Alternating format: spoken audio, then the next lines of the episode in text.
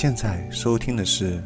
幽深隧道，幽深隧道，幽深隧道，幽深隧道，幽深隧道，幽深隧道，幽深隧道，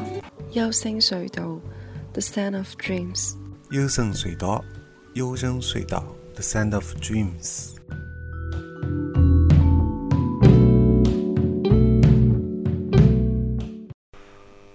大家好，我是高尔基啊。您现在收听的是幽深隧道。那这期节目呢，主要是讲一下关于 Switch 上面的王牌游戏《塞尔达》。那么，距离《塞尔达》发售到现在，其实已经有将近一年半的时间了。嗯，基本上该玩的人也都玩过了，因为毕竟是很多人也是为了。冲着这一个《塞尔达传说》来买 Switch 这个游戏机的嘛，对不对？那《塞尔达传说》呢，也获得了包括 IGN 在内的许多的专业的游戏的评测媒体的一致好评，而且基本上都是给出了满分或者接近于满分的非常高的评分的评价。那基本上就等于你死之前必玩的游戏。那我这里呢，我是最近终于把它全部的，包括 DLC 全部通关了嘛，所以我想通关了之后，我可以来讲一下这部作品了。首先，我想给出的一个就是说综合评价是，我觉得这是一部佳作，但不是一部神作啊。我我的给出的，我不想打分吧，但是我觉得媒体的评分有点过于夸张了，嗯。呃，按照我玩过的另外两个，包括呃 PS4 跟 Xbox 平台上面，也就是微软、微软和索尼平台上面一些独占的大作来说的话，这部游戏是非常出色。它有一些跟其他的呃 RPG 游戏或者说 ARPG 动作类游戏的一些变革的地方，它有一些。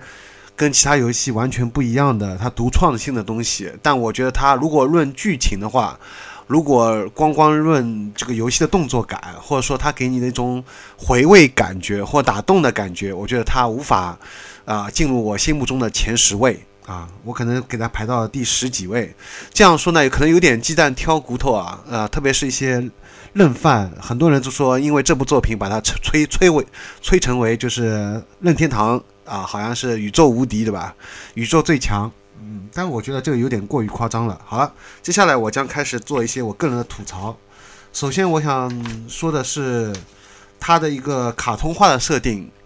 啊，这是它的一个特色，就是比较动画动画的形形式。它不是追求像很真实的去还原这些东西，包括像巫师三，如果大家玩过巫师三，对不对？可以拿来做一下对比。那巫师三是比较真实的还原。我说真实还原，不仅是地貌上面的，比如说山水之间的，而且还包括人物的一些衣服的皱褶啊，人物的脸部的表情啊，皱这些东西。因为任天堂呢，它首先受制于它的机能限制啊。任天堂相比索尼跟微软，它一直是不不是追求硬件上面的能有多少强大，它一直追求的是它的游戏方面有多少的独创性。或者说说它的可玩性是非常强，所以如果比画面的话，比这些细节刻画的话，它是远远不如索尼和这微软的，所以这方面它是很弱的。那么我们就来看一下它的独创性，也就是它的可玩性到底有多强。首先是它引以为豪的就是一种物理的反应。什么是物理的反应呢？就是说，比如说你在啊一片草原上面，你去拿一把火系武器去。呃，打那个草，刮一下草，那个草如果正好有风的话，比较干燥，没有下雨的话，它是会烧起来，对不对？啊，它会引起一一大片的草原会烧起来，烧起来之后呢，啊，里后里面有一些跳，就是那个蚱蜢啊，一些跳的一些昆虫，你可以抓起来的，这就是它引以为豪的物理的反应，包括还有就是像风。火电啊，主要是它里面强调的是这三个火系、风系和电系的一些物理的反应。利用这些反应，你可以用你自己独特的方式来打败一些怪物，也可以用这些方式来解谜。那说到解谜呢，是任天堂《塞尔达传说：荒野之息》非常引以为豪的一部分。但是我这里想强调的是，它却打断了你对游戏的一个主线剧情的体验。这个在如果大家喜欢看另外一个游戏评测媒体叫 GameKer 啊，GameKer，他也强调过这一点。如果包括像《战神四》今年发售的另外一款大作啊，也是在 PS4 上面独占的一款游戏，它是纯动作类的，也有一些解谜的东西。但是如果你去玩一些分支的游戏，它也有一些分支的嘛，分支的任务情节或者一些解谜的东西，会分散掉你对主线的剧情的连贯性。这是目前所有开放式打着开放式游戏的一个致命的一个缺点，没有一个游游戏能避免这个问题。包括尤其特别严重的是育碧，育碧旗下的包括《刺客信条》，包括今年发售的那个卡住了，叫。嗯，孤孤，哎呀，我又我我又没有做功课的啊，我总是脱脱口而来。孤岛，哎，不是孤岛危机，叫什么来着？对吧？就是那个射击游戏，同样都是这个问题。他把地图做的的确是非常大，但是其实非常空洞。他做了很多重复的支线，这些支线呢，内容大部分是重复的，可能形式上稍微有一点不同。这些玩这些支线的时候，你会感觉到你分散掉了你的主线的一个关注程度。主线呢，因为大家如果玩过最早从 PS 二开始啊，从最早的那个，从最早的战神一开始玩起来的时候，包括还有鬼泣啊这些动作大作的时候，都它都是有一个很完整的主线的让你去体验。那你的那个呼吸是跟主角同样在呼吸，你有非常强烈的代入感。你有一种感同身受，对吧？在玩这些你操控下的那个主角，他的这些情感上的起伏变化，他跟那个剧情的一些互动啊，你都能非常强烈的有这种代入感。但是如果你一旦玩支线呢，就会就会打消掉你这种主线的这个连贯。特别明显例子，比如说像巫师三里面，大家都去玩那个昆特牌嘛，对吧？大家都在去吐槽，已经有人吐槽了。如果一个 NPC 他让他要让你去救他一个女儿。而在此之前有一个选择，你可以跟他先打一盘昆特牌，而如果你不打这个昆特牌的话，他手上的稀有牌你是得不到的。所以有一些玩家，那为了拿到他手上的稀有的牌，就先不去做主线，或是先不做他交给你的任务，就不去救他的女儿，你就提出我要现在跟你打一盘昆特牌。最要命的是，他居然答应，因为 NPC 他设定好程序，他没有办法拒绝你。于是他就开始跟你很开心的开始打昆特牌，而完全忘记了他还要让你去。他前面还在很哭哭啼啼的、非常哀怨的、非常紧急的、火烧眉毛的，让你赶快去救他的女儿啊！结果现在他又完全跟你坐在桌子上，非常耐心的、很平静的跟你再打一盘昆特牌。你觉得这是合乎合乎常理吗？当然不合乎常理。同样出现在《塞尔达传说》里面，这里面有一个有很多的神庙，神庙一共有多少？一百二十个。如果再加上 DLC 是十六个，一百三十六个神庙。这些神庙里面有一些是比较稀有的武器，当然相比人马来说，这些武器都是比较次的啊。但是作为前面来说，你肯定是没有办法去直接挑战人马的嘛。人马是塞尔达传说里面最强的一个怪物，对不对？那前期的话，你武器装备不够，那你只能先去神庙去解谜，然后去做这些，等于也是分支任务，这是一部分。然后还有一部分是你每到一个地方，一些 NPC 会给你一些分支任务。这是另外一部分的分支，这两部分会分散掉你对主线的一个注意力，就很很像当初大家在玩那个 FF 十五，就是去年发售的《最终幻想十五》，对不对？也是这样，大家有人这样说嘛，就是大家都说王子沉迷钓鱼，完完全忘记救国，对不对？因为里面是一个王子，他担负着。重新复国的这个重重担啊，他要去把这个国家给复兴，他的国家都已经毁掉了，对不对？但是他却在外面很悠闲的带着另外三个基友再去钓鱼，到处钓鱼，是吧？因为他钓鱼系统，这一般知道喜欢日系 RPG 游戏的人都知道，日本人特别喜欢里面加一些钓鱼的东西，几乎所有的他所谓的很自豪的开放式游戏，全部都加入了钓鱼。于是我们的主角就完全忘记了主线的这个。啊，去做一个 hero 啊，做一个英雄来拯救一个国家，这些全忘记了，去也忘记了去救公主，什么都忘了，就在那边钓鱼啊。然后巫师三就沉迷在打昆特牌这个里面，然后塞尔达里面可能就是在去打鱼啊，去那个呃神庙解谜啊，去完成一些 NPC 交给任务啊。我我意思就是说，这些分支由于太多太分散，就会让我们对主线的一个体验就不是那么的连贯，会中断我们对主线剧情的连啊、这个体验。呃，因为以前是没有这么多分支的，在最早的以前九呃上个世纪啊，呃不是上个世纪，是十年前吧，在 PS 三之前吧，大部分的开放式的游戏，那时候开放式游戏也刚刚出来啊，从 GTA 开始嘛，所以说大部分呢还是比较注重单线的这种，就一条线走到底。它也有一些小的小小的分支啊，比如说一些宝箱啊什么的，但是不是很重要，不是很干扰主线。主线基本上就沿着它这个一本道啊，所谓的一本道啊，一一路走到底啊，就把这个主线全完成了。但是你这样的体验是非常完整的啊。于是后面从 GTA 开始，它开它做了这样一个开放式的东西，地图做的很大，有很多的分支任务，你你在里面感觉很自由，对不对？但是同时也打破了你对主线的这个连贯性的体验。这是 Gameker 他像先前也强调过了，如何能统一这两者的矛盾，就是主线和分支这两个之间的一个平衡，这是非常考验游戏公司的一个地方。但是大部分游戏公司都是做的不太好啊，而且这些大部分都是做三 A 三 A 级别的，因为像塞尔达它也是三 A 级别的，花了很多年。花了很多钱，如果这个塞尔达传说失败了，那基本上 Switch 可以说它是完全失败，就跟 Wii U 一样，它的上一代主机一样，可以说是个非常失败作品。它也是一场豪赌，懂吗？大家懂吗？它是一场豪赌，它是花了，把它所有的等于都赌在这上面了。因为呃，Switch 的首发呃基本上没有什么大作，唯一的大作就是塞尔达传说，它的全部的宣传重点就在这部游戏上面。可以说，如果塞尔达传说真的失败了，那 Switch 的销量是不会有多少好看的。Switch 完全就是依靠了塞尔达传说啊，虽然它有那个马里奥赛车八啊什么的一些其他，包括另外一个打拳击的那个叫什么，我一下子卡住了啊呃，那些都是可以说是轻量级作品，相对于来说，包括还有就是呃后后面出的那个马里奥。我上期上期节目讲过的啊，那是后面出来的。如果这个它因为它是等于是首发嘛，首发游戏嘛，首发游戏它作为一个重量级作品，唯一的一个重量级作品，而且唯一的一个独占作品。如果它做的不好，当然其他也是独占，但大家都光焦点都就都集中在塞尔达。如果塞尔达失败，Switch 就真的失败了。好，那么所以我们来说一下它这个缺点之后，当然还有很多缺点，我后面慢慢讲。我先来夸一下它的优点吧，好不好？啊，省得任天堂任天堂的一些粉丝可能都已经听不下去了。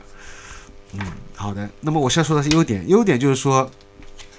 就是前面也讲过的，它的一个物理物理特效加加入了分分系、电系和火系，而这个三系不仅是在你平时在这个平原当中啊，在这个在这个游戏当中，在探险的时候会用到，而且说。你在解谜的时候也是非常占有非常重要的作用啊，在神庙解谜也好啊，包括还有打人马的时候，你必须要先把它定住，然后射他的眼睛，对吧？当然也有一些玩家可能打人马的时候直接非常准啊，抓住时机，他不用那个定时，直接就是可以射中他的眼睛，对吧？然后再去弄其他的。嗯，好的。那么所以说，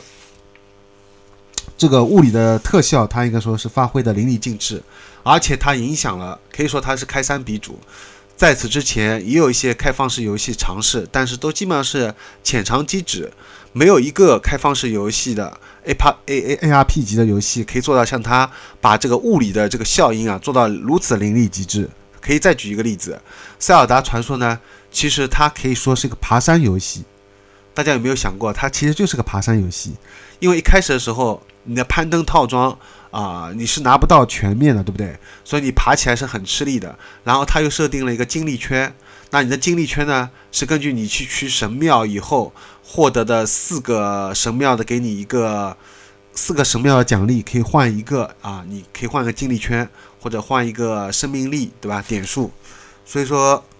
前期的话，你爬山是非常累的啊，尤其是如果下雨的话，那就更加致命。下雨的话，就是基本上爬三四步，必须要按一下跳。然后这样才可以防止自己滑下来，但是呢，精力消耗非常大，所以前期呃爬山，如何能在尽量减少精力的前提下，能把一座高山爬掉，啊，特别是你在那个四个神兽没有打掉，特别是那个应该是什么分系神兽，对，分系神兽啊，分神兽，因为分神兽会给你一个往上飞的这个技能，这个分神兽没有打掉的前提下。前面没有拿到分分往上飞的这个三次那个技能的时候，你爬山是非常累的啊，尤其是前面神庙还有很多没有去解的时候，所以就逼迫你必须去完成，要么就去拿分神兽，而分神兽离主角一开始的距离是非常漫长的，你要爬过很多山才能达到他们那个分神兽所在那个地方啊，所以一开始的话，你可能更多的是依靠去神庙。然后去神庙的话，就是你要不断的去解谜，对吧？然后神庙里面有一些比较高的那个高阶的最高阶的守护者，一开始打也是非常累。当然也是有一些邪道和技巧的东西，但是对于普通玩家来说，我相信如果一开始大部分玩家不看不去看攻略啊，只是凭自己感觉凭自己摸索的话，是会耗费大量时间。那么这个大量的时间，我觉得可以说是功功啊利和弊啊。呃，就是说这些大量的时间来说，对一个单机版的游戏来说，它可以延长这个游戏的寿寿命，同时呢，也可以给玩家更多的挑战性，对不对？啊，因为一个游戏的难度越高，就像魂系系列的，以《暗黑之魂》为代表的游戏来说，以这些高难度的游戏来说，以虐玩家来说，玩家被反复的虐，他反而很喜欢，觉得很有挑战性。这就好比 NTR，当然用 NTR。这个来形容游戏有点不太恰当啊！什么叫 NTR？大家可以自己百度啊，我这里就不详细讲了。就是这种被虐的那种、那种变态心理，反而让这些游戏达到一种玩家的口碑。这其实是一种很扭曲的东西，因为我觉得一个游戏可以很难，但你不应该依靠很反复的。很重复的、很机械性的东西，让玩家去类似于像通过练级的方式让自己去变强大，而应该让玩家在游戏当中充满乐趣的、不重复的、有创新性的东西，让自己变得强大，然后去挑战先前他没有办法去挑战一些主线的东西。你可以说，我一开始因为现在就成为一个惯例嘛，主线都做得很难，有些关卡就是你必须让你去做支线的东西，必须让你去完成支线才来。再来挑战主线，也许游戏制作公司他是抱着一种态度，就是说我辛辛苦苦把支线都做了那么多啊，是吧？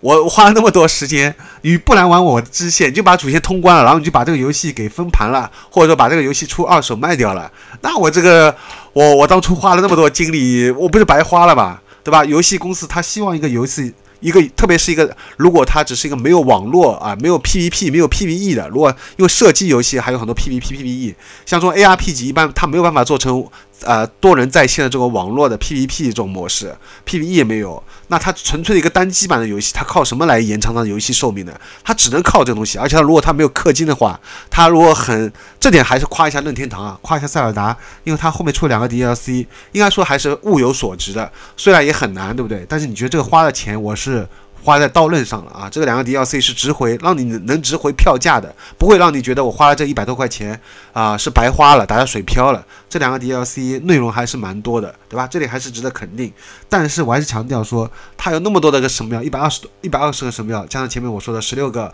DLC，一百三十六个 DLC，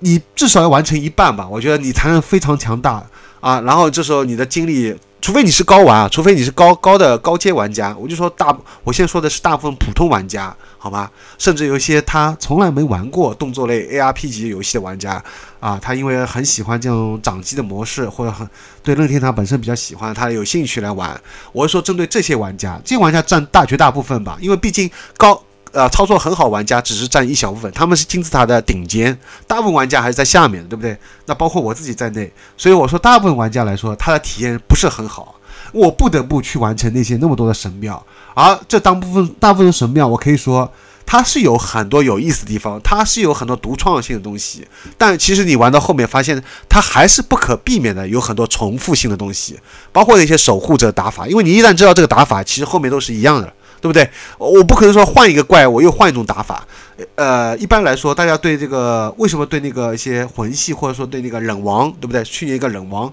评价那么高，因为他每个 BOSS 的打法是不一样的，有一些套路在里面，但是还有更多的是你自己需要去换一种打法，那这样的话对你来说是有挑战性。但是里面的可以说啊、一些高阶守护者，包括一些人马，一开始你觉得是很难，但当你自己神庙把你的那个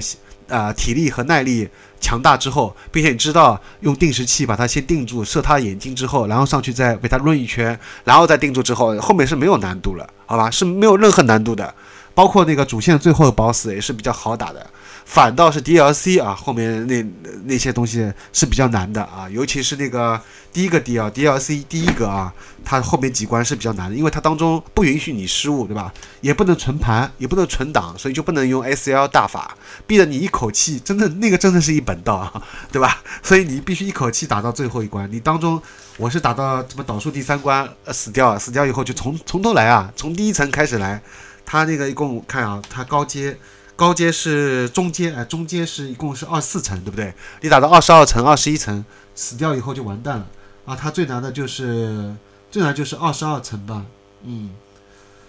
好，所以我这里就不详细讲它的一些内容了，我也不想剧透啊。所以说我这里想强调，就是说塞尔达它看似一个有很多革新的东西，也看似它有那么多个神庙给你挑战，包括还有它最难的人马。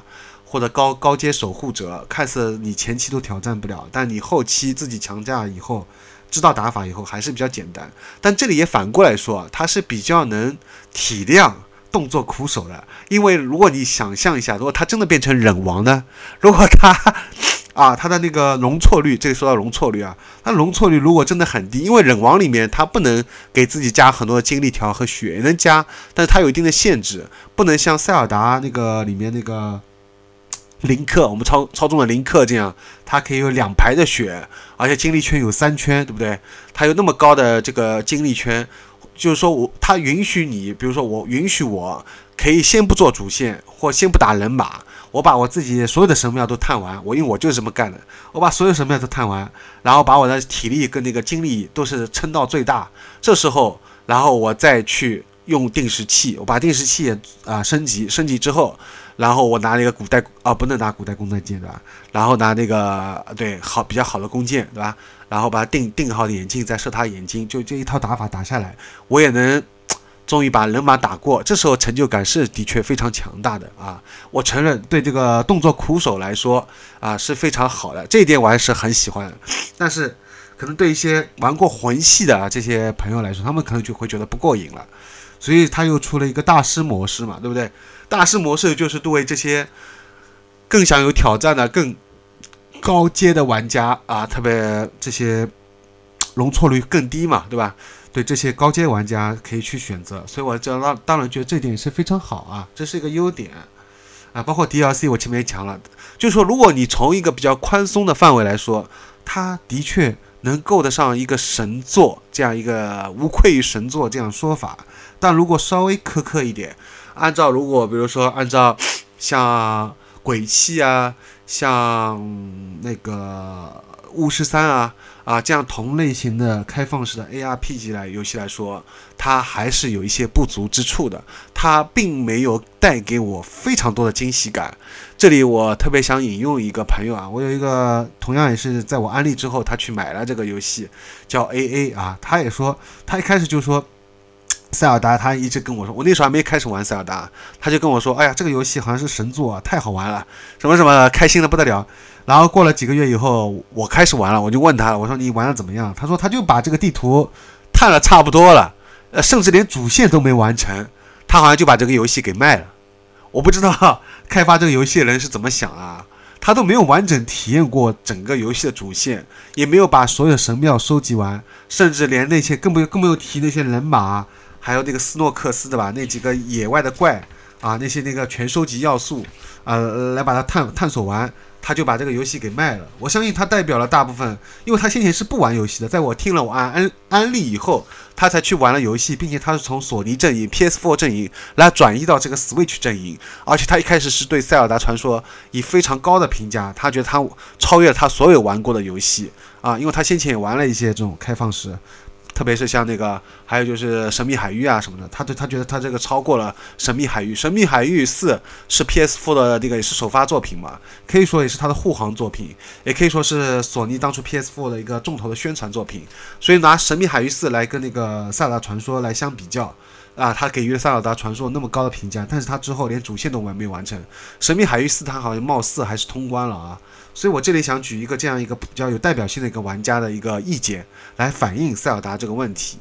啊，所以因为我是一个比较我我虽然不是个硬核玩家，但是我有个收集癖啊，我还是把所呃里面所有的神庙都探完，包括 DLC 我也去买，然后把 DLC 也全部探完，然后还有就是把我能升级的所有的那个身上套装啊，包括一些游泳套装啊、攀登套装啊。全部能升的全部升满，对吧？呃，然后就是把支线任务，就是 NPC 每个地方的 NPC 任务也全部做满，然后把野外的人马也全部挑战完，然后那个石头怪跟那个另外一个骷髅怪，我后来实在是觉得太没劲了，因为基本上差不多打法差不多啊，长得也差不多，我实在是觉得重复性太高，感觉因为一旦重复性太高，你这个游戏就失去乐趣，一旦失去乐趣，你就感觉玩这个游戏就跟玩网游没有区别。大家玩过网游都知道，后面就是重复的去做下一个副本，然后为了为了是目的是什么？为了让自己变得更强，为了拿里面的一些掉掉落的。概率很小的一些稀有装备，对不对？这是网游的一个吸引大家去重复去刷的一个，也是为了延长这个网游游戏的一个特点。但是这也是我深恶痛绝的一个地方。我玩游戏不是被游戏玩，这样一遍遍的重复，就让我感觉跟上班没有什么区别嘛。我喜欢的这个游戏，不断的给我有新鲜的感东西。你可以让我去再去这个地方，但这个地方也许就跟我上次去这个地方一些怪物、一些 NPC 都不一样了，甚至一些地方发生的一些剧情也不一样了。那让我我愿意。你再去那个地方探索。如果我上次去这个地方看到一个这个怪，呃，一个石头怪，我去其他地方，这个石头怪变一变，长相变一变，但打法还是一样，掉落东西、掉落道具也是一样，那我这一遍遍去刷有什么意义呢？对不对？啊，没有意义的吧？好吧，好，我这里基本上都吐槽完了。吐槽完，其实还有很多。我我做塞尔达，我可以做三期，应该没问题啊。而且我现在离玩塞尔达已玩通关塞尔达已经有三个星期了吧？对吧？所以我觉得 该怎么讲呢？就最后吧，最后做个总结吧。就是说，我觉得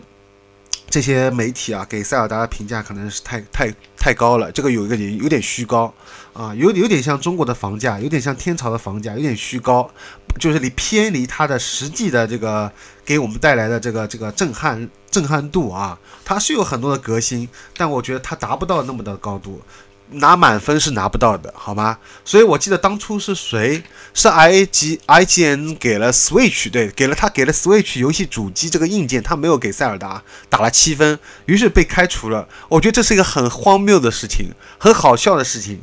都不允许给他打低分吗？那这样就失去客观性了，好不好？而且作为一个目前来说大家都公认的一个最权威的一个游戏媒体，他能给出一个。啊，一个一个分数基本上就决定着很多其他媒体的这个分项标吧，就就他给个低分，那其他媒体就会看着他给也会给个低分，所以他我觉得他是一个潮流的一个一个最前面点，对吧？所以他给出个七分，我觉得其实挺挺正常啊，因为呃那个 Switch 来说，我上期节目也讲过，它是一个史上目前来说最强掌机，但是也可以说史上最弱的主机。